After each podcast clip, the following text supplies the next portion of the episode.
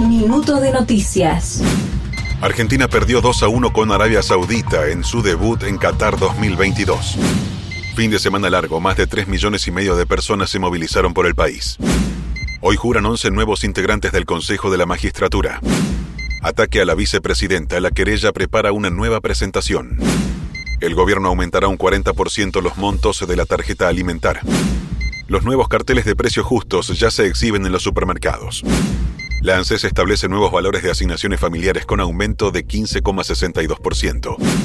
El gobierno oficializó los feriados con fines turísticos de 2023. Serán el 26 de mayo, el 19 de junio y el 13 de octubre. Cayó uno de los presuntos autores del crimen de Susana Cáceres. Murió Pablo Milanés, un ícono de la canción cubana. Más información en telam.com.ar y en nuestras redes.